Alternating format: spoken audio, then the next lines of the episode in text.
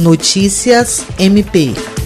O Ministério Público Eleitoral, por intermédio da Promotoria Eleitoral da Sexta Zona Eleitoral, expediu uma recomendação aos dirigentes partidários municipais e pré-candidatos às eleições municipais de 2020 em Brasileia, Epitaçolândia e Assis Brasil sobre a proibição de campanha irregular e antecipada de acordo com os limites definidos pela Lei nº 9504, que estabelece normas para as eleições. A recomendação do MPE, assinada pelo promotor eleitoral Tiago Marques Salomão, chama atenção para as condutas que podem configurar propaganda eleitoral irregular, como a veiculação, antes do dia 27 de setembro, de qualquer propaganda eleitoral que extrapole os limites definidos pelo artigo 36-A da Lei nº 9504, ou que contenha pedido explícito de voto, mesmo que de maneira subliminar. William Crespo para a Agência de Notícias do Ministério Público do Estado do Acre.